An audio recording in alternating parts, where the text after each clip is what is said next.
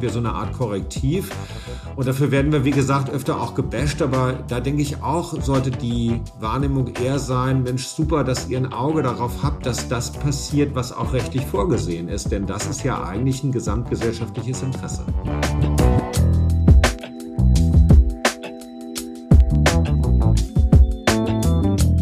Hallo und ein herzliches Willkommen zu einer weiteren Folge unseres Podcasts Hallo Hamburg Stadt Neubauen. Mein Name ist Karin Pein, ich bin die Geschäftsführerin der IBA Hamburg und heute begrüße ich Malte Siegert, den Landesvorsitzenden des NABU Hamburg in unserem Podcast. Herzlich willkommen, Herr Siegert, und schön, dass Sie bei uns sind. Ja, moin, Frau Pein, und vielen Dank für die Einladung. Ja, Herr Siegert, vielleicht fangen wir erstmal äh, mit Ihnen und dem NABU an. Der NABU ist ja eine wirklich bekannte Umweltschutzorganisation in Deutschland und ist äh, regional sehr stark aufgestellt. Sie arbeiten mit einem festen Team und vielen ehrenamtlichen Helfern. Und vielleicht verraten Sie uns mal, wie sieht denn so ein ganz normaler Arbeitstag beim ersten Mann des Hamburger Naturschutzbundes aus? Ja, der kommt morgens im Regelfall um 8 Uhr als erster ins Büro und kocht erstmal Kaffee für die, die dann kommen. Und äh, dann mache ich den Rechner an und gucke in die Mails. Und dann gibt's meistens auch viele Jour-Fixes mit anderen Beteiligten, äh, also auf Bundesebene, auf Landesebene.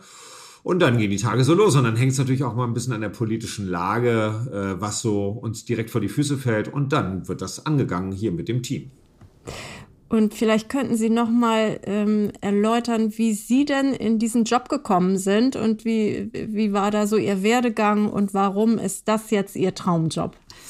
Ich glaube, das wäre äh, ehrlich gesagt ein tagesfülltes Programm, weil mein Weg ist etwas ungewöhnlich, weil ich vorher was ganz anderes gemacht habe, bis ich etwa Ende 20 war. Ich habe in der Hotellerie gearbeitet, in der Fünf-Sterne-Hotellerie, habe da auch gelernt und bin eher durch einen Zufall in den Bereich Naturschutz gekommen. Und äh, aber es ist manchmal so, dass man dann doch im Laufe der Zeit seine Berufung entdeckt. Und ich bin ganz dankbar dafür, dass ich eigentlich auf Fehmarn, auf der Insel Fehmarn in einem Naturschutzgebiet angefangen habe äh, zu arbeiten, was auch einen naturtouristischen Bereich hat. Und ich hatte halt den Link zu dem Naturtourismus. Und daraus hat sich äh, in den letzten 20 Jahren eben halt auch eine intensive Auseinandersetzung mit dem Thema Natur und Umwelt ergeben. Und ich habe das sozusagen wirklich als Berufung empfunden und bin wahnsinnig dankbar, dass ich heute dafür kämpfen darf, ähm, auch sagen Beiträge dazu zu leisten, dass eben halt diese Aspekte bei diesen anderen Herausforderungen, die wir haben, wirtschaftlich in Bezug auf Stadtentwicklung und und und auch einen Beitrag dazu zu leisten, dass das sozusagen funktioniert zusammen. Ja, vielleicht könnten Sie ja jetzt äh, am Anfang des Podcasts noch mal ein paar Worte über den NABU selbst verlieren. Ich denke schon, dass viele unserer Hörerinnen und Hörer den NABU kennen, aber ähm, vielleicht können Sie noch mal was über die Organisation, wie sind Sie aufgestellt, was sind Ihre Ziele und wofür schlägt Ihr Herz ähm, erläutern. Ja, ich fange mal oben an. Äh, wir haben einen Bundesverband mit 400 äh, Mitarbeitenden in Berlin im politischen Zentrum, direkt Reinhardtstraße, äh, schräg gegenüber vom Bundeskanzleramt. Also insofern sind wir schon ein Player, auch weil wir 850.000 Mitglieder in Deutschland haben. Also wir sind Deutschlands größter und übrigens auch mittlerweile Europas größter Umwelt- und Naturschutzverband, nachdem der RSPB äh, von den äh, englischen Kollegen mittlerweile nicht mehr äh, in der Europäischen Union mit dabei ist. Insofern sind wir schon einflussreich. Wir haben ein Büro in Brüssel, wir haben, wie gesagt, das Büro in Berlin, wir haben 16 Landesverbände und wir sind hier in Hamburg immerhin knapp 30.000 Mitglieder. Ähm, das ist ja nicht ganz wenig. Das ist übrigens mehr, als alle politischen Parteien in der hamburgischen Bürgerschaft zusammen haben. Dafür kommen wir unserer Warnung natürlich manchmal leider kommt es noch ein bisschen zu kurz bei der Frage der Abwägung. Aber das muss man eben auch mal sagen, dass wir schon auch eine Hausnummer hier sind und natürlich auch insofern in gewisser Hinsicht erwarten, dass diese Aspekte, für die wir ja aus der Zivilgesellschaft auch relativ viel Zustimmung bekommen, alleine auch durch die Frage des Commitments einer Mitgliedschaft, dass das natürlich dementsprechend auch in den unterschiedlichen Politikbereichen vernünftig mit bewertet und berücksichtigt wird. Und könnten Sie noch mal sagen, Sie haben doch sicherlich in der Organisationsstruktur ähm, eine hohe Bedeutung des Ehrenamtes, oder?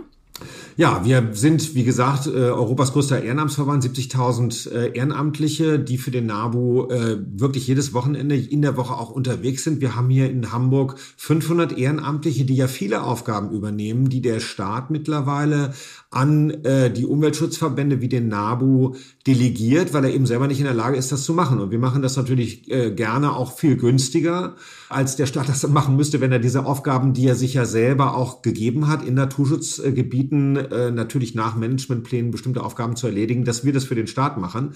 Da kann er sich freuen, aber dafür kriegen wir manchmal leider Gottes nicht ganz die Anerkennung auch in der Öffentlichkeit, äh, die uns, glaube ich, eigentlich gebührt. Wir werden eher dafür natürlich gebasht öffentlich, dass wir es wagen, gegen irgendwelche Vorhaben zu klagen und so.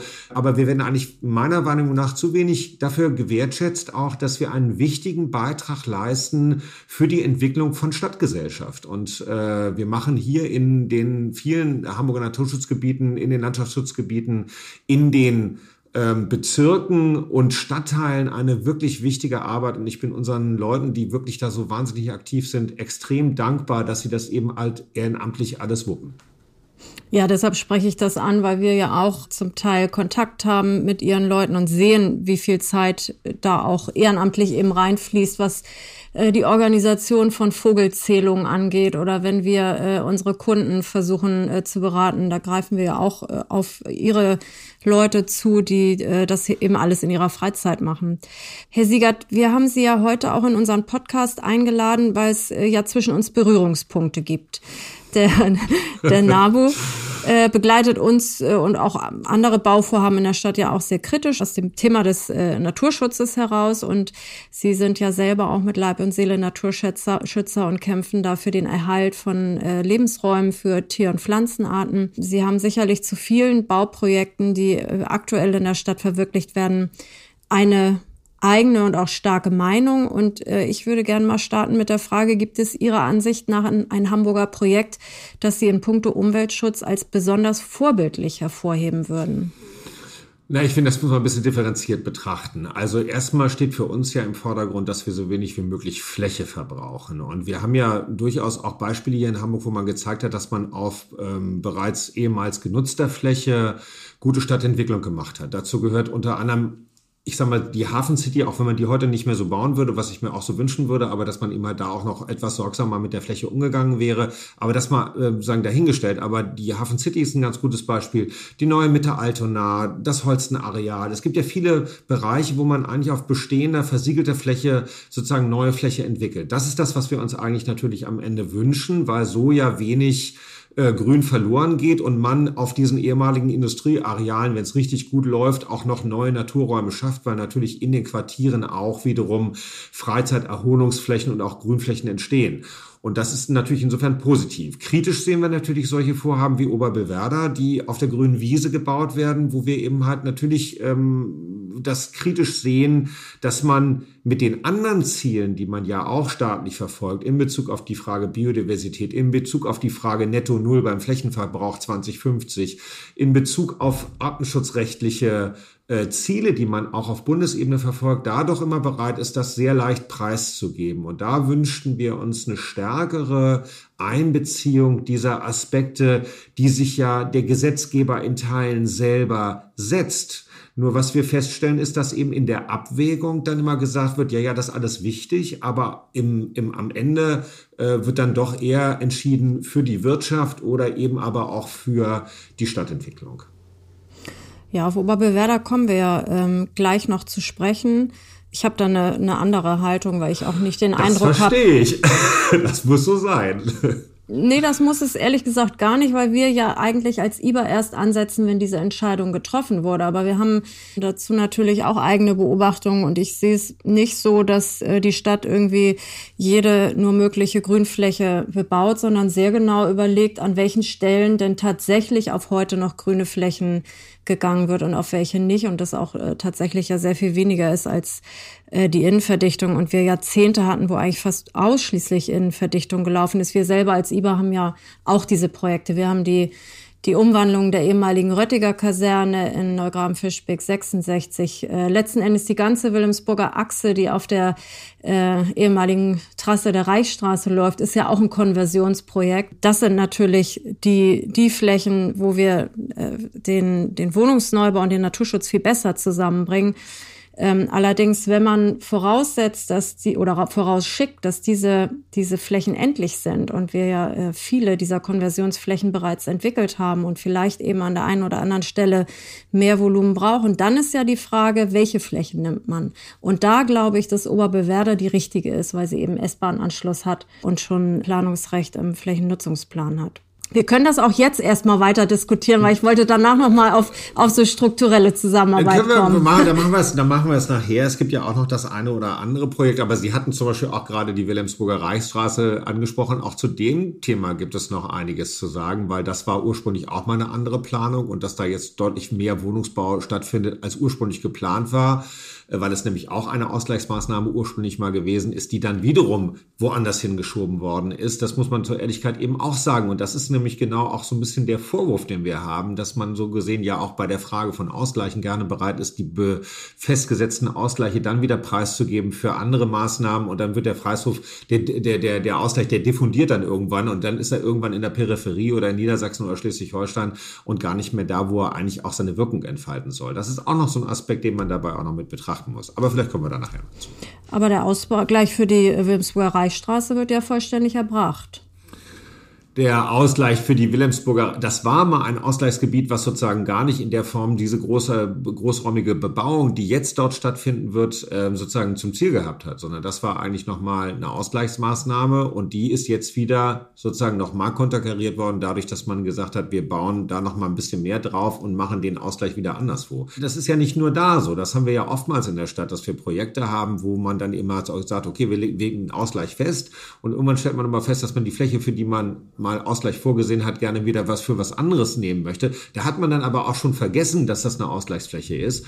Und was wir dann in der Konsequenz feststellen, ist, dass wir eine sukzessive Abnahme von Fläche haben, weil eben die Ausgleiche am Ende gar nicht vernünftig gemacht werden. Sie werden auch nicht vernünftig äh, gemonitort. Das heißt, man guckt gar nicht genau, ähm, äh, war das eigentlich noch mal eine Fläche? Wir haben das ja mal alles äh, vor ein paar Jahren ein bisschen aufgedreht und geguckt und äh, haben eben doch festgestellt, wie viel Fläche auch durch den unzureichenden ähm, den Umgang mit dem Ausgleich insgesamt in Hamburg auch verloren gegangen ist. Und da wünschen wir uns natürlich auch, weil das im Interesse der Stadt sein sollte, eine größere Aufmerksamkeit.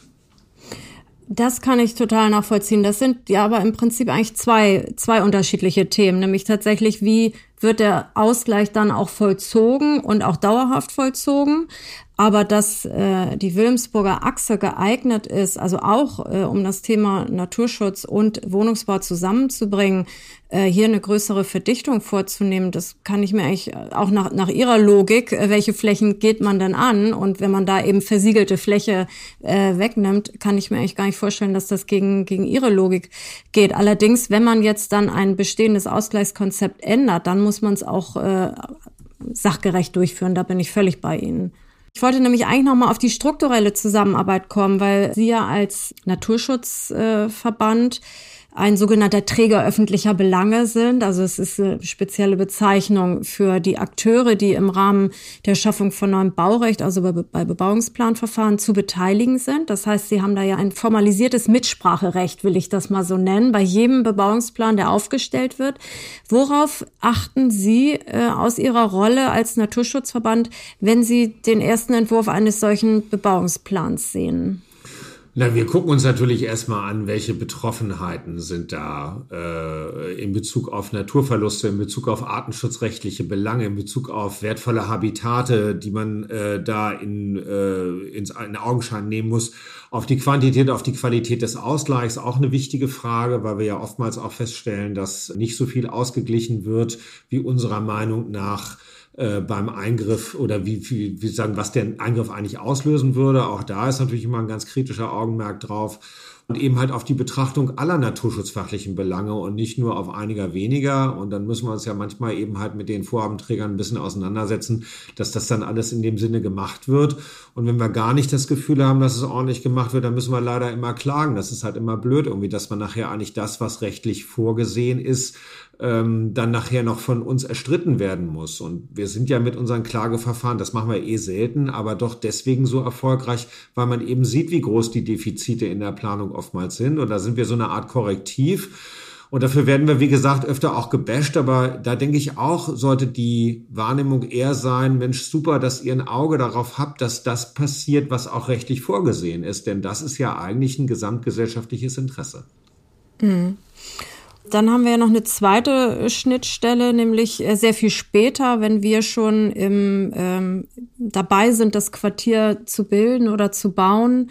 Wir haben ja zum Beispiel den Vogelkamp Neugraben, der ja relativ nah an dem EU-Vogelschutzgebiet sitzt. Wir haben da ja eine Reihe von gemeinsamen Aktivitäten durchgeführt, um die Verträglichkeit zu optimieren, sage ich mal so. Es ist dann das Baurecht ist da, der B-Plan ist durchgelaufen, äh, die Baumaßnahmen ähm, erfolgen, die Menschen ziehen ein, gehen mit ihren Hunden in den Pufferstreifen, wo vielleicht auch äh, Vögel brüten und wir haben äh, gemeinsam eine Reihe von Aktionen gestartet. Wie verhalte ich mich angemessen im Naturschutzgebiet, einen gemeinsamen Naturlehrpfad und äh, eben auch diese Infoveranstaltung für unsere Bewohnerinnen äh, für eine nahe Gartengestaltung, das war das Thema, wo ich vorhin schon mit dem Ehrenamt drauf zu sprechen kam, weil sie haben da ja keine Horde von bezahlten Mitarbeitern, die das mal eben so am Abend machen.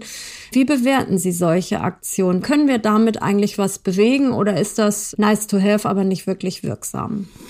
Also ich glaube, in Teilen kann man damit schon was bewegen auch und es ist gut, dass es überhaupt gemacht wird. Aber auf der anderen Seite ist es natürlich auch so, dass es in gewisser Hinsicht ja eine Korrekturmaßnahme ist von einem Eingriff, der vorher schon stattgefunden hat. Und jetzt versucht man sozusagen im Nachgang natürlich irgendwie so ein bisschen Schadensreparatur zu machen und vielleicht auch so ein bisschen sozusagen Aufmerksammachung. Das Problem ist, dass natürlich das, das berechtigte Interesse von Stadt an Stadtentwicklung und auch in einer wachsenden Stadt Flächen zur Verfügung zu stellen, auf denen man äh, sozusagen Menschen auch wohnen lassen kann, das ist durchaus verständlich. Aber das kollidiert eben gerade jetzt in diesem Bereich, gerade im Hamburger Moorgürtel oder am Hamburger Moorgürtel natürlich sehr stark auch mit den naturschutzfachlichen, artenschutzrechtlichen ähm, äh, ähm, Aspekten. Und wenn das Kind in den Brunnen gefallen ist, sage ich mal, also sprich, es ist bebaut worden, dann lässt sich das eben nicht mehr reparieren. Man kann dann nachher sicherlich mit ein paar Maßnahmen noch dazu beitragen, dass es nicht ganz so schlimm ist. Aber gut für die Natur, muss man ehrlicherweise sagen, ist es dann eben nicht. Und das wird man auch nicht mit solchen Maßnahmen korrigieren können. Vielleicht kann man dazu beitragen, dass die Aufmerksamkeit ein bisschen höher wird. Aber schwierig bleibt es trotzdem. Aber liegt nicht die Herausforderung darin, beides gemeinsam zu organisieren, dass beides funktionieren kann? Also, dass die Fläche, die äh, der, der, der neue Stadtteil ist, dass die bebaut ist in Teilen, die ist ja auch nicht 100 Prozent versiegelt, aber da, da brüten jetzt nicht mehr äh, die, die Vögel aus dem Vogelschutzgebiet, das ist klar. Liegt darin, nicht darin die Herausforderung, dass, dass dieses Nebeneinander organisiert wird?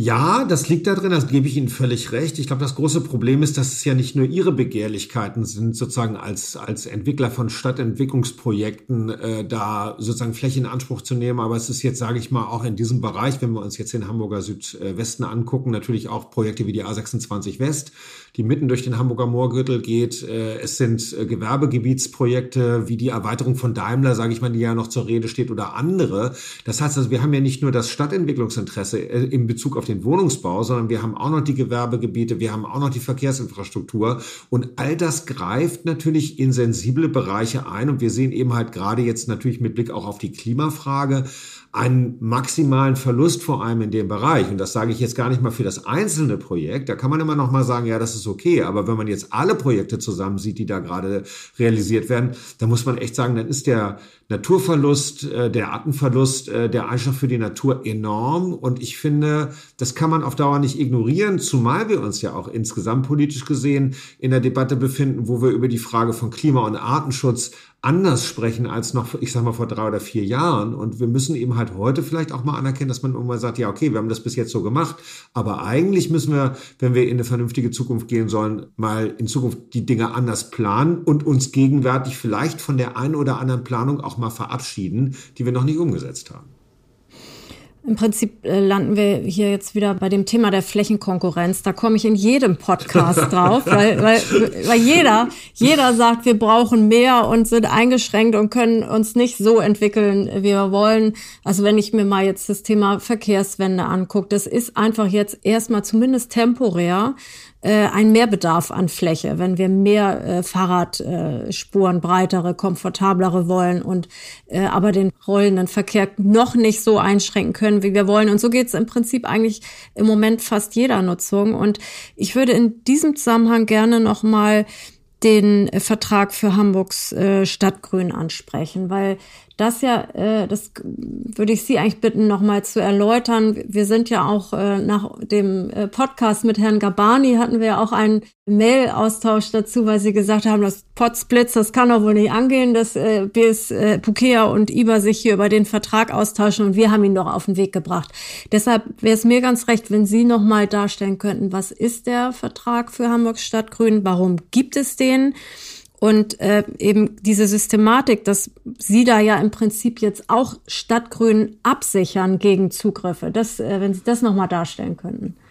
Ja, vielleicht nochmal kurz zur Historie. 2017 hat der NABU äh, Hamburg eine Volksinitiative Hamburgs Grüne erhalten gemacht. Die ist 2019 abgeschlossen worden äh, mit einem bürgerschaftlichen Ersuchen an den Senat. Wir hatten vorab äh, mit den Fraktionschefs äh, der hamburgischen Bürger, äh, der, der hamburgischen äh, Parteien von SPD und Grünen, damals noch äh, Andreas Ressel und Agnes Tjax, äh, verhandelt 20 Petitumspunkte, in denen sehr genau klargelegt wurde, was man so gesehen da machen will. Da war unter anderem auch ein Untervertrag, nämlich der dummerweise, deswegen ist das manchmal eine Irritation in der Öffentlichkeit, auch äh, Vertrag für Hamburgs Grün hieß.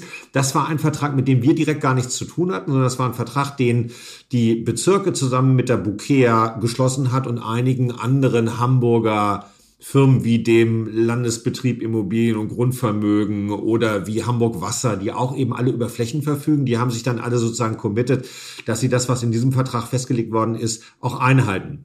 An diesem Vertrag konnten wir aber gar nicht so richtig mitarbeiten und mussten mal die Fahne hochhalten und mussten sagen, hier, hey, das müsst ihr aber alles noch vernünftig mit ähm, berücksichtigen. Da ging es auch unter anderem darum, dass wir ja verhandelt hatten, dass äh, innerhalb des zweiten grünen Rings nicht mehr oder nur noch in Ausnahmefällen ins grüne Netz eingegriffen werden darf. Und wenn kleinräumig. Und wir streiten uns nach wie vor, unter anderem mit der Bouquet und anderen Beteiligten, über die Frage, was ist eigentlich kleinräumig? Ich glaube, einige Leute denken, oh ja, fünf Hektar sind immer noch kleinräumig. Da sagen wir natürlich, nee, das sehen wir anders.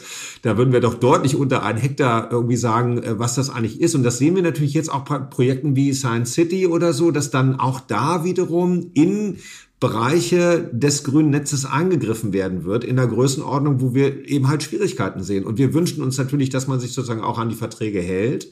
Und das führt natürlich dann, ich sag mal, absehbar nicht nur dort, sondern auch in anderen Bereichen schon wieder ähm, zu Konflikten. Ich sage mal jetzt, wenn ich mal äh, nach Kirchwerder gucke, äh, zur JVA, auch die JVA-Erweiterung äh, greift wiederum ins grüne Netz ein. Also das, wir sehen, hier und da wird überall schon geknabbert und wenn wir nicht immer genau sozusagen darauf achten und immer wieder sagen, Kinder, da müsst ihr mal den Vertrag einhalten, dann würde so gesehen, ohne dass wir das einig und ohne dass die Öffentlichkeit mit, das mitbekommt, ähm, sich da ein Wildwuchs entwickeln, den wir so nicht gutheißen können. Alleine deswegen nicht, weil es vertraglich anders vorgesehen war.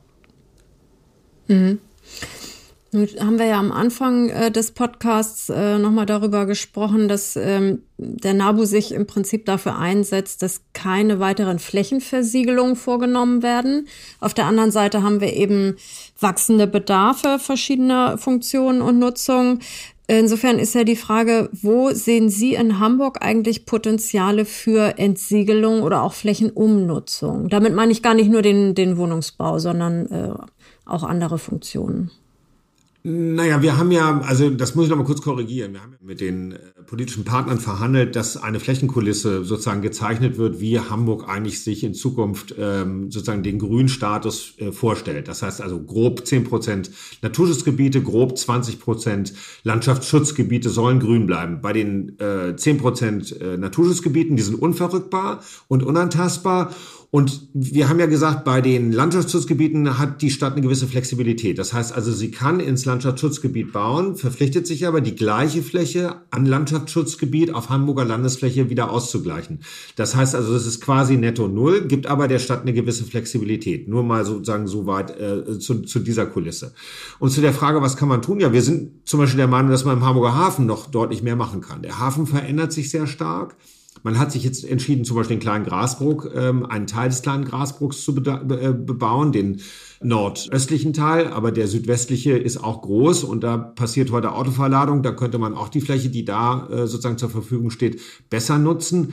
Und dann hätte man vor allem auch dieses Thema Sprung über die Elbe und diese, diese Entwicklung sozusagen für Stadtentwicklung und Grünentwicklung Richtung Wilhelmsburg und eigentlich Wilhelmsburg und Harburg noch besser eigentlich an Hamburg anzubinden. Ich glaube, das wäre ein großes Potenzial, was da drin steckt und die Bedeutung des Hamburger Hafens verändert sich eben und man muss eben halt auch auf der anderen Seite gucken, welche Flächen kann man im Hamburger Hafen selbst optimieren optimieren.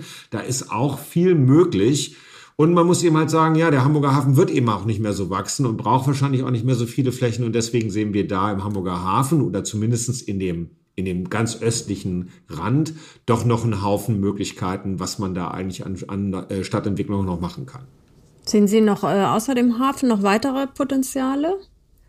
Der Hafen ist natürlich ein, ein großes äh, Gebiet, wo äh, also der Blick sehr schnell drauf äh, fällt. Ja, ich sag mal so, man könnte, ich weiß, das ist eine sehr kontroverse Diskussion, aber man kann sich fragen, ob äh, Messe Hamburg mitten in der Stadt äh, sein muss oder ob man nicht zum Beispiel sagt, man transferiert die Messe auf den, auf den kleinen Grasbrook, sage ich jetzt mal, ginge ja auch noch und hat dann mitten in der Stadt ein hervorragend angebundenes großes Stadtentwicklungsgebiet. Das ist zumindest eine Debatte, die man ja mal führen könnte, die aber gar nicht geführt wird. Und ähm, äh, das wären ja auch noch Potenziale, die man hätte.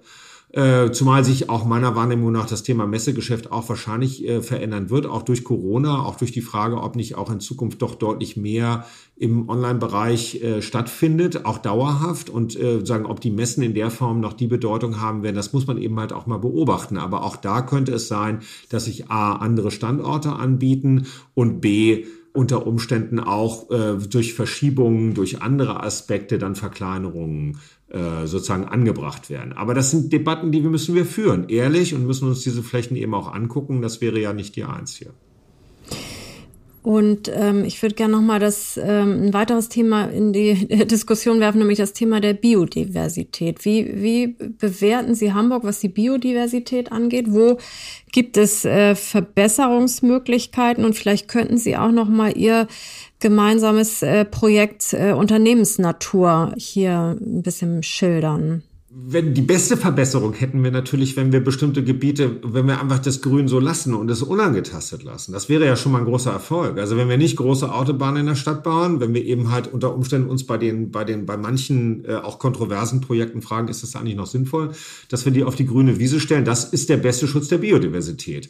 Im Nachgang ist alles, was wir dann an Maßnahmen unternehmen, äh, um in der Stadt auch äh, Natur aufzuwerten, natürlich prinzipiell gut, aber es ist immer auch ein Reparaturbetrieb.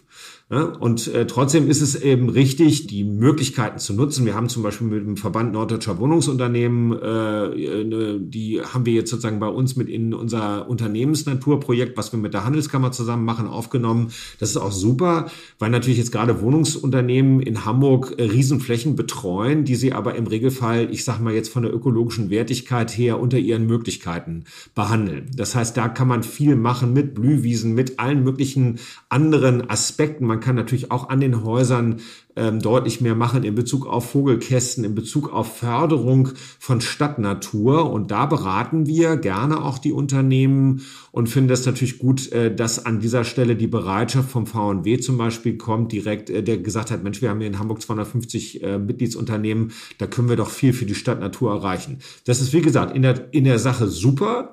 Aber bei vielen Projekten kann man sich eben tatsächlich überlegen, äh, lässt man mal was sein, dann kann man dann die Biodiversität am besten schützen.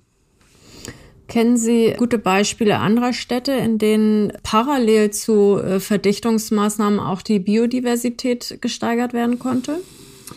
Also so direkt kann ich das äh, nicht sagen. Es gibt ein paar Projekte, also zum Beispiel in Holland äh, und in anderen Ländern, also muss, muss man sagen. Aber ich habe tatsächlich auch die Erfahrung gemacht, dass in anderen Ländern ähm, anders auch mit dem Thema Ausgleich umgegangen wird. Ich gebe Ihnen mal ein Beispiel. Ähm, als der, der Hafen in Rotterdam gebaut worden ist, Marsflagte 2, in die Nordsee. Ähm, da hat man ein 700 Hektar großes Naturschutzgebiet direkt neben diesen Hafen gebaut als Ausgleichsfläche. Und da hat mir der Hafenchef mal gesagt, wenn wir das nicht vorher fertiggestellt hätten, hätten wir nie die Zustimmung der Bevölkerung bekommen. Umgekehrt warten wir in Hamburg noch auf die Ausgleiche der letzten oder die komplett vollumfänglichen Ausgleiche von Airbus äh, und von der letzten App-Vertiefung und von vielen anderen Projekten. Das heißt, ich würde mal sagen, prinzipiell ist es die Frage, wie gehen Städte, wie gehen ähm, Bundesländer mit der Frage der Verantwortung um, wie sie diesen Ausgleich effektiv umsetzen und überhaupt zu 100 Prozent auch bereitstellen. Das ist, glaube ich, ein wichtiges Thema und das wäre vor allem ein wichtiger und großer Hebel, wie man eben dann diesen Biodiversitätsverlust und den Flächenverlust sozusagen auch wirklich gut kompensieren kann. Und ich glaube, dann wäre übrigens auch insgesamt die Bereitschaft, innerhalb der Naturschutzszene größer anzuerkennen, dass wir vielleicht ab und zu auch mal einen Einschlag in Natur und Umwelt hinnehmen müssen für Stadtentwicklung, äh, unter Umständen, wenn wir auf der anderen Seite sehen, dass es auch wirklich einen Gewinn für Natur und Umwelt an einer anderen Stelle auch gibt. Aber dafür müssen wir eben mal kämpfen und dass wir diesen Kampf überhaupt führen müssen, das finden wir halt schade. Welche Relevanz sprechen Sie bei dem Thema Biodiversität dem Thema der Fassadenbegrünung zu? Das ist ja jetzt äh, etwas, was äh, deutlich zunehmen soll. Es gibt ein eigenes äh, Förderkonzept. Sehen Sie darin äh, Möglichkeiten, die Biodiversität zu erhöhen, mal abgesehen von Klima, klimatischen äh, Verbesserungen?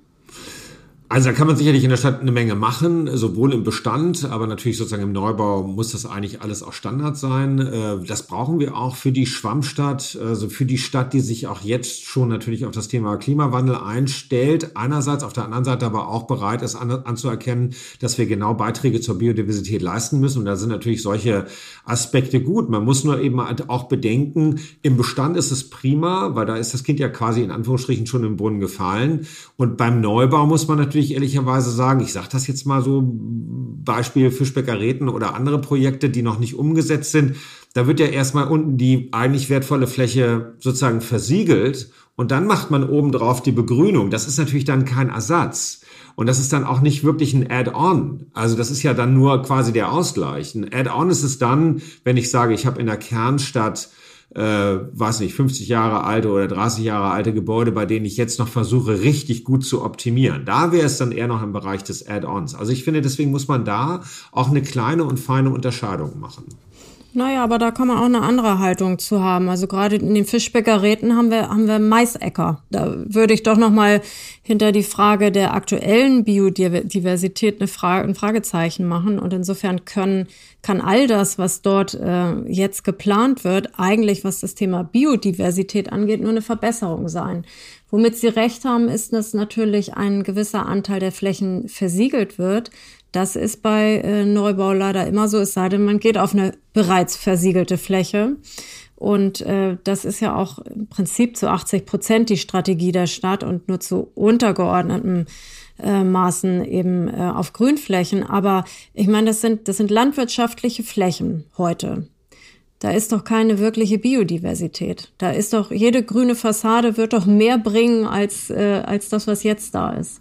Naja, das sehen wir sozusagen naturgewiss ein bisschen anders, weil ja äh, auch Flächen insgesamt ähm, äh, sozusagen so hoch oder niederwertig sie in Teilen auch sein müssen, als grüne Flächen natürlich aber auch gewisse Korridorfunktionen haben. Und ich sage jetzt mal gerade beim Thema, das wissen Sie ja auch, beim Thema Fischbäckerräten ist natürlich tatsächlich auch immer noch der Dissens, wie man die, den Korridor im Prinzip verkleinert. Und wir wehren uns ja auch gegen eine bestimmte Art von Bebauung. Ich sage mal in diesem Falle ja auch gegen das Thema Gewerbegebietsentwicklung, weil wir der Meinung sind, die kann man im Hafen viel besser machen, auch nämlich da schon bereits genutzter Fläche ähm, und würden aber oder werden uns ja an der Stelle auch nicht komplett gegen den Wohnungsbau sagen, aber dann muss aber trotzdem die Korridorfunktion, um eben halt genau diese Biodiversität äh, und die Durchlässigkeit sozusagen in der Stadt auch zu gewährleisten, dass man das dann auch vernünftig macht. Und da sind wir ja auch noch ein bisschen auseinander, wie wir das nachher unter Umständen von der Planung her so optimieren, dass beide Seiten auch zufrieden sein können. Aber das ist eben halt auch in einem, in einem städtischen Prozess mit unterschiedlichen Akteuren auch natürlich auf unsere Verantwortung, unser beider Verantwortung sozusagen da zu gucken, wie kann man das am besten nachher machen und wenn es richtig gut läuft, auch eine gute Lösung dann gemeinsam auch entwickeln. Aber ob das dann eben geht, das wird sich eben zeigen, weil da schon die Auffassungen, wie man die Dinge macht, leider Gottes eben manchmal doch auseinandergehen.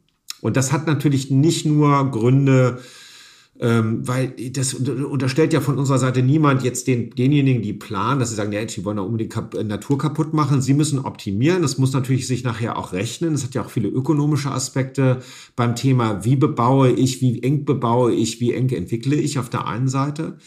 Ähm, es hat aber auch soziale Aspekte und da kann man sich dann auch drüber ich sag mal, bis zum gewissen Grade streiten. Wir sind zum Beispiel nicht der Meinung, dass man heute noch Einzelhausbebauung machen muss. Ähm, in moderner Stadtentwicklung, das ist meiner Wahrnehmung nach wirklich kontraproduktiv. Da sind wir jetzt echt drüber hinaus. Wenn wir anerkennen müssen, dass wir eben halt eine ähnliche Fläche haben, dann müssen wir die Fläche vernünftig äh, und gut nutzen. Und wenn wir aber in Oberbewerder, aber auch Fischwerker Räten Einzelhausbebauung machen, weil wir dann sagen, oh, das ist aber so schön für die Menschen. Ja, das ist schön für die Menschen, das verstehe ich auch, das persönliche Interesse. Man muss nur anerkennen, wir haben andere Herausforderungen, Klimawandel, Biodiversität, you name it, bei dem man dann einfach auch sagen muss, okay, wir haben hier unterschiedliche Interessen. Was ist das Wichtigere? Das einzelne Interesse zu sagen, wir wollen ein Einzelhaus bewohnen oder das gesellschaftliche übergeordnete Interesse zu sagen, hu, jetzt müssen wir aber mal die Zeichen der Zeit erkannt haben und sagen, wir müssen uns da für die Zukunft anders aufstellen. Ich sag mal, der, gestern der ICCT-Bericht hat das wieder deutlichst gemacht, was jetzt eigentlich in der Zukunft ansteht. Und ich wünsche mir so sehr, dass eben Stadtentwicklung darauf auch reagiert, wenn, es, wenn sie noch reagieren können. Und das gilt eben halt gerade für Projekte, die aktuell noch nicht umgesetzt sind.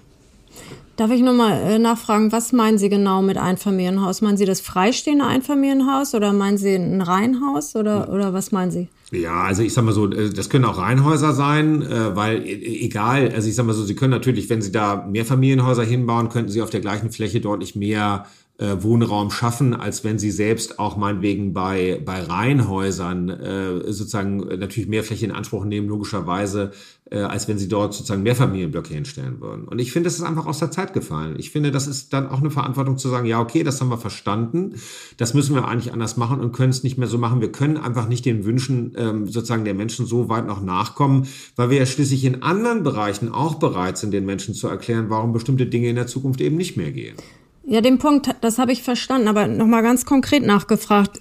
Meinen Sie also, es dürfen nur noch Mehrfamilienhäuser gebaut ja, werden? In der Stadt, okay. ja. Absolut. Also auch keine Reihenhäuser. Also da, von, das halte ich wirklich für einen grundlegenden Fehler. Ich äh, glaube, das ist eine, eine Schwarz-Weiß-Debatte, die nicht gesund ist und vor allem für das Sozialgefüge in einem Quartier. Wo ich aber bei Ihnen bin, ist, dass das eine, äh, dass das kleinere Randmengenprodukte sein müssen sozusagen. Beim Reihenhaus äh, bin ich mir gar nicht so sicher, weil wir im Moment an, an Typologien arbeiten, die im Prinzip so eine hybride Form zwischen Reihenhaus und Mehrfamilienhaus sind. Also Reihenhäuser, die noch oben drüber eine, eine querliegende äh, Eigentumswohnung oder vielleicht auch zwei haben, so dass wir da eine höhere Verdichtung schaffen und trotzdem äh, in den beiden unteren Geschossen diesen, diesen Reihenhauscharakter. Also ich glaube, wir müssen irgendwie eigentlich Wege finden, diesen, diesen Wunsch äh, äh, nach Individualität ein bisschen zu befriedigen und eben auf die Fläche zu achten die, das freistehende Einfamilienhaus ist äh, so eine Randerscheinung, also es sind irgendwie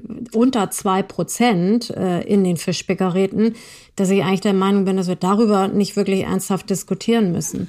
Ich glaube, diese Gegenfrage, ja. Gegenfrage. Wir haben ja, ich sag mal so, wenn ich mir die Karte von Hamburg, die bei mir glücklicherweise hier direkt gegenüber hängt, ähm, so angucke, dann sehe ich ja, dass wir in den großen Bereichen äh, sozusagen um die Innenstadt herum ja relativ viel Einzelhausbebauung haben. Also wenn ich jetzt mal nach Norden gehe, Sasel, Berne, Volksdorf, die ganzen Walddörfer oben und so, das sind alles Einzelhäuser. Das heißt also, und ich sage im Hamburger Süden genauso. Es ist ja nicht so, dass in Harburger Bergen überall schon Mehrfamilienbauten sind. Das heißt, wir haben relativ viel Einzelhausbebauung schon. Und man muss eben halt auch sagen, na ja, wenn ich mir den demografischen Wandel angucke, sozusagen, wir gucken, wir bauen ja immer für jetzt. Aber wir müssen ja auch mal in die Zukunft gucken und ehrlicherweise uns auch fragen, naja, wie sieht denn eigentlich unsere demografische Situation in 20 oder 30 oder 40 Jahren aus? Jeder weiß, das wird weniger sein. Und wir müssen dann einfach auch mal sagen, naja, wir können eben nicht jetzt schon alles für die Ewigkeit versiegeln, sondern müssen auch sagen, da müssen wir mal mit Augenmaß das machen. Wir haben schon viele Einzelhäuser, da sterben übrigens dann Leute auch irgendwann mal weg und diese Häuser werden frei. Und dann muss es sozusagen eben halt eher auf diesem Weg gehen, dass man da von der einen Generation zur anderen das Einzelhaus weitergibt, aber jetzt nicht sich jetzt noch hinstellt und sagt, wir bauen noch Einzelhäuser. Das finde ich irgendwie Aber da gibt es doch gar keinen Dissens. Also da hat es doch nun eine riesen äh, Diskussion auch mit dem Bezirksamt Nord gegeben, die gesagt haben, neue Bebauungspläne weisen sie nicht mehr aus. Und das ist doch auch in unseren Quartieren, also in Gesamt Wilhelmsburg gibt's äh, in der Achse nicht ein einziges äh, Einfamilienhaus. Da gibt's irgendwie 25 Stadthäuser oder so bei 5000 Wohneinheiten. In den B-Plänen, die wir begleiten, die neu sind, äh, passiert das nur als Randerscheinung. Gibt es da in Hamburg äh, andere Haltung? Ich, also ich hatte den Eindruck, dass das eigentlich tatsächlich angekommen ist. Das sind ja alte B-Pläne oder bestehende Gebiete, die Sie jetzt ansprechen, die ja zum Teil auch hoch nachverdichtet werden. Ja, aber ich sag mal so, ähm, das, das ist ja das, was ich mir auch sozusagen so wünsche, ist, dass man eben halt auch auf gesellschaftliche Entwicklung reagiert. Und ich sag mal, wenn ich hm. jetzt sage Oberbewerder, das, die Planung ist ja schon äh, ein paar zehn Jahre alt so ungefähr. Und äh, insofern haben sich jetzt aber auch die Rahmenbedingungen verändert. Das ist ja auch nachgeplant worden, schon immer wieder, auch was sozusagen Grünaspekte angeht. Das finde ich ja auch gut. Aber ich würde mir eben wünschen, solange wir nicht umgesetzt haben, dass man dann eben halt auch bereit ist, dann zu sagen, okay, dann müssen wir jetzt auf diese Aspekte verzichten oder anpassen an gesellschaftliche Entwicklung oder an andere Aspekte, die dann eine gewisse größere Relevanz bekommen, wie zum Beispiel das Thema Klimawandel, äh, wie zum Beispiel das Thema Biodiversität. Und Sie haben gerade gesagt, ähm, ja, es gibt schon äh, über oder oder hochverdichtete Quartiere, ja, die gibt es. Ich sage mal, wenn Sie in Eimsbüttel äh, um die Ecke gehen, dann sehen Sie, was sozusagen Verdichtung ist äh, oder in den Othmarschen und da leben die Leute ja auch nicht unglücklich. Also, Nein, absolut nicht. Also wir setzen uns ja auch für eine äh, für Dichte ein und deshalb verstehe ich die Kritik auch gar nicht. Also gerade an Oberbewerder und den Fischbäckerräten verstehe ich die Kritik eigentlich gar nicht, weil das Segment, das äh, Sie ansprechen, absolut untergeordnet ist und eine absolute Dominanz von Dichte und äh, Mehrfamilienhäusern dort geplant wird, eben weil wir verantwortungsvoll mit der Fläche umgehen müssen und die klimatischen Themen da eigentlich vorbildlich abgearbeitet sind. Also nicht abgearbeitet, erfüllt sind. Naja, ob die jetzt, sagen wir mal, jetzt gerade beim Thema Fischbäckerräten so, so optimal und, und hervorragend erfüllt sind, das ist ja genau noch eigentlich bei uns beiden Streit äh, oder Teil. Ja, ich war gerade bei Oberbewerder. Ach, bei Oberbewerder. Mhm. Naja, bei Oberbewerder, da geht es ja auch noch unter anderem um die Frage der Zuwägung, äh, die da ja nun wirklich nicht sonderlich glücklich geplant ist. Man muss ja eben halt auch mal bedenken, wenn man da so ein neues Gebiet hinsetzt, dann erzeugt das natürlich wiederum auch einen erheblichen Druck auf die Flächen, die dann außen drum sind. Und jetzt kann man natürlich sagen, in Oberbewerder ist ja der Raum noch relativ weit. Ne? So, da kann man sagen, okay, wenn es richtig gut läuft, kann es die Fläche halbwegs verkraften. Was ich, was wir kritisch sehen, weil natürlich auch auf die Boberger Dünen und auf alles das, was da außen drum ist, in Zukunft noch ein deutlich höherer Druck lassen wird, wenn da eben halt noch mal ein paar tausend Leute mehr wohnen. Das muss man auch immer sehen. Das ist ja immer noch mal um den Preis, dass dann das, was da außen drum ist, von den Leuten noch viel stärker mit in Anspruch genommen wird. Und wir haben ja nicht nur das Interesse, der Naturschützer und des Naturschutzes. Dann kommen die anderen und sagen, wir möchten gerne Drachen steigen lassen, Drohnen fliegen lassen, wir möchten gerne Mountainbike fahren, wir möchten gerne ganz viele andere ähm, auch verständliche ähm, äh, Freizeitnutzung machen, die aber auch nicht unbedingt immer noch im Interesse mit Natur- und Umweltschutz sind.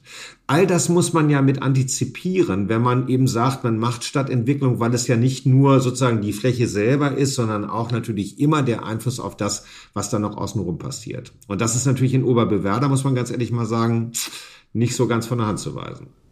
Naja, aber da sind wir doch wieder bei dem Thema, das wir vorhin äh, am Wickel hatten, nämlich dass wir, glaube ich, auch einfach noch den Umgang mit Natur besser lernen müssen. Wenn Sie gerade das Thema Mountainbiken ansprechen, ist ja auch in der Fischbeckerheide gerade ein, äh, ein großes ja. Thema, äh, was wahrscheinlich gar nichts mit unseren Quartiersentwicklungen zu tun hat, sondern mit einem, einem Trend. Äh, ich glaube, Corona könnte ein ein Thema sein, das die Menschen sehr viel mehr in die Naturschutzgebiete auch gelockt hat und wo wir wahrscheinlich äh, noch mehr Anstrengungen gemeinsam unternehmen müssen, den richtigen Umgang auch äh, mit Natur äh, zu lernen und beizubringen. Das hat aber, glaube ich, jetzt nichts mit damit zu tun, ob da irgendwie äh, 3000 Wohnungen mehr, mehr sind oder oh, nicht. Das glaube ich aber schon. Also wenn Sie jetzt sagen, sozusagen Röttiger Kaserne, Vogelkampf, Fischbecker Reten, äh, das sind ja schon mal wieder ein paar tausend mehr Menschen, die natürlich die naturräumliche Situation da anders prägen werden als vorher. Ist doch logisch, wenn ich in einem Bereich mehr Leute habe, dann können Sie mal sich darauf verlassen, dass da auch immer noch, was nicht, 100 Mountainbugger mehr drin sind, die dann eben halt sagen, jetzt fahren wir eben halt auch noch noch zusätzlich durch die Fischbäckerräten. Das ist doch logisch. Und das ist ja genau auch die Gefahr. Also, dass wir eben halt auch nicht nur sehen, was passiert so gesehen auf der Fläche eines Quartiers, sondern was passiert eben halt auch noch außenrum und welcher Druck entsteht dann eben halt auf die Grünflächen. Das ist sozusagen am Rand von Hamburg, wenn wir uns das jetzt einmal angucken, noch ein Aspekt, aber in der Stadt ist es natürlich auch noch ein viel größerer, eine viel größere Herausforderung, wo dann Leute, alle Leute natürlich logischerweise dann in die, in die Parks gehen und die natürlich noch viel stärker nutzen. Je stärker wir auch an Parks, ich sag mal so Pergolenviertel oder so, äh, auch noch nachverdichten. Natürlich ist die Nachverdichtung gut, Aber deswegen ist ja eben gleichzeitig die Grünentwicklung, die doppelte Innenentwicklung so ein wichtiger Schlüssel, um auf der einen Seite das abzufedern. Also ich sag mal nur einfach nur den Freizeitnutzungsaspekt, aber eben halt auch dann die ökologischen Aspekte gleich noch mit abzufedern, die ja dann auch betroffen sind in Bezug auf die Frage Biodiversität. Das ist echt eine Herausforderung. Ich sehe das auch. Ja. Und das ist nicht mhm. einfach für die Planer, das weiß ich auch. Nee, zumal ähm, das Wachstum ja auch schwer steuerbar ist. Ne? Also ich meine, wir, äh, dass, dass Hamburg wächst und dass wir einen Bevölkerungszuwachs haben und dass auch eben eine, eine Mehrbeanspruchung von Grünen und Freizeitflächen betrifft, das ist ja einfach so und das äh, können wir auch nicht, können wir im Prinzip nicht verhindern. Natürlich kann man steuern, wo gebaut wird und welche Flächen, aber ich glaube an dem Thema, wie benutzen wir diese Flächen und wie kümmert sich jeder Einzelne auch um den Erhalt dieser Flächen, werden wir, glaube ich, nicht drum rumkommen. Ah, ich muss leider schon wieder ein bisschen widersprechen. Und zwar, ich meine, das Thema wachsende Stadt ist ein politisches Ziel gewesen, was Anfang des Jahrtausends ausgegeben worden ist. Und ich meine, Bürgermeister Tschentscher sagt ja auch, ich habe lieber die Leute aus Pinneberg und, äh, und Itzehoe in der Stadt als Steuerzahler, als sie als Pendler zu haben. Das heißt, ich meine, wenn ich diese Angebote mache, dann muss ich mich nicht wundern, wenn natürlich die Stadt irgendwann auseinanderplatzt. Ähm, ist ja klar. Auf der anderen Seite ist es natürlich auch gut, wenn wir, ähm, wenn wir lebendige Städte haben mit kurzen Wegen und gutem ÖPNV, weil wir natürlich dann auf der anderen Seite auch vermeiden, dass in den Randbereichen von Hamburg sozusagen weitere Grünflächen in Hamburg in Anspruch genommen werden, die jetzt nichts mit Hamburg, sondern aber was mit Schleswig-Holstein oder mit Niedersachsen zu tun haben. Auch da geht ja sozusagen der Grünverlust weiter. Und insofern liegt die Wahrheit natürlich am Ende des Weges in der Mitte. Und deswegen sind wir ja auch zum Beispiel bei so einem, bei so einem Projekt wie Fischbecker Räten sagen wir ja auch ja, das ist entlang einer Verkehrsachse, das ist entlang einer Bahnstrecke, das ist auch sinnvoll, das da zu machen. Aber wenn wir es dann machen, bitte im, halt mit dem nötigen Ausgleich zwischen ökonomischen, ökologischen und sozialen Interessen und nicht immer sozusagen dann die ökologischen Interessen nachrangig behandeln. Das ist halt dann sozusagen unsere Forderung. Und deswegen muss man sehr genau gucken. Aber wie gesagt, es ist eine wirklich komplexe Geschichte. Wir müssen aber, und das lassen Sie mich noch an der Stelle sagen, auch dafür sorgen, dass die Leute auch nicht einen Grund haben, aus dem ländlichen Raum wegzugehen, sondern wir müssen natürlich auch für diese gleichwertigen Lebensverhältnisse, die ja das Grundgesetz mit garantiert, ähm, äh, umsetzen, dass eben halt da auch Schulen, Ärzte, Infrastruktur, äh, Freizeitmöglichkeiten im ländlichen Raum bleiben, damit die Leute gar nicht erst den Zwang haben, in die Stadt zu ziehen. Und man darf auf der anderen Seite aber auch nicht von Seiten der Verwaltung sagen, wir haben die Steuerzahler gerne hier in Hamburg und deswegen kommt mal alle her. Das ist meiner Wahrnehmung nach auch kein guter Weg. Denken Sie, dass Corona ähm, dem ein bisschen entgegenwirkt? Also Sie spre sprechen ja jetzt davon, von der Landflucht sozusagen. Glauben Sie, dass das den Trend ein bisschen umdrehen wird? Ja, das sehen wir ja jetzt schon. Das sehen wir ja ganz massiv, ne? dass viele Leute aus der Stadt rausgehen und sagen, wir kaufen uns was und wir gehen irgendwie da raus. Und wenn wir, ich sag mal, wenn wir jetzt Glück haben, dann kaufen sie ein altes Haus aus dem Bestand. Wenn wir Pech kaufen haben. Kaufen was bei uns in Neugraben. Ja, ich sag, nee, ich sag, am Stadtrand. am Stadt, genau, am Stadtrand, genau. Ja. Nee, dass sie noch ein bisschen weiter, weiß ich, Richtung, äh, Richtung Jesteburg oder Richtung Buchholz in die Nordheide gehen und sich dann sozusagen, weil das dann plötzlich für die Kommunen interessant wird, auf irgendwelchen neuen Bauländern irgendwie irgendwie neue, neue Einzelhäuser bauen. Das wäre natürlich der super Das kann es auch nicht sein, ne? Nein, das kann es eben halt, mhm. genau, das ist auch eine ganz große Gefahr. Und deswegen ist es natürlich nur dann äh, gut, wenn wir jetzt eine Stadtflucht haben, wenn die in den Bestand auf dem Land geht und wenn es nicht dazu führt, dass dann sozusagen die Kommunen plötzlich das als, als Einnahmequelle entdecken, weil sie denken, da weisen wir noch mal ein bisschen schön Bauland aus. Das ist natürlich eine Riesengefahr, zumal man eben halt auch sagen muss, das sind ja immer Trends. Wir haben ja die Trends in den 70er Jahren schon mal gehabt quasi, ne? Und man muss eben gucken, dass man da nicht alles garantiert. Also nicht alles in der Stadt, aber jetzt plötzlich auch nicht alles auf dem Land, weil dann können wir dieses Ziel äh, 2050 netto Null Flächenverbrauch, bundesdeutsches Ziel, ebenso wenig erreichen wie die Ziele, die wir haben in Bezug auf Biodiversität oder Klima. Und das muss jetzt mit Augenmaß gemacht werden. Herr Siegert, das war ein schönes Schlusswort. Äh, ich, ich habe eigentlich noch zwei, drei Themen. Wir haben das ganze Thema Parken und Mobilität noch nicht angesprochen, aber unsere Zeit ist leider zu Ende. Vielleicht müssen Sie einfach noch mal kommen. Ich glaube, ich muss noch mal kommen. Das ist nämlich genau. auch ein spannendes Thema. Ja, finde ich auch. Es war wirklich äh, toll und äh, ich bin mir sicher, Sie werden uns weiter begleiten. Und das möchte ich noch mal sagen. Auch wir sind ambitioniert, was den äh, Naturschutz angeht. Als Stadtentwickler muss man alle Funktionen im Blick behalten, nicht nur den Wohnungsbau, das tun wir auch. Ähm, aber das sollten wir dann an einer anderen Stelle nochmal gemeinsam vertiefen. Jetzt möchte ich mich erstmal äh, ganz herzlich bei Ihnen bedanken, dass Sie dabei waren, Herr Siegert. Und bei unseren Hörerinnen und Hörern bedanke ich mich herzlich fürs Zuhören. Unser Podcast Hallo Hamburg Stadt Neubauen erscheint alle vier Wochen und wenn Sie möchten, dürfen Sie ihn gern weiterempfehlen, abonnieren oder auch bewerten. Und wenn Sie sich für die Projekte der IBA Hamburg interessieren, folgen Sie uns gern auf Twitter oder Instagram. Mein Name ist Karin Pein und ich sage auf Wiedersehen. Bis zum nächsten Mal.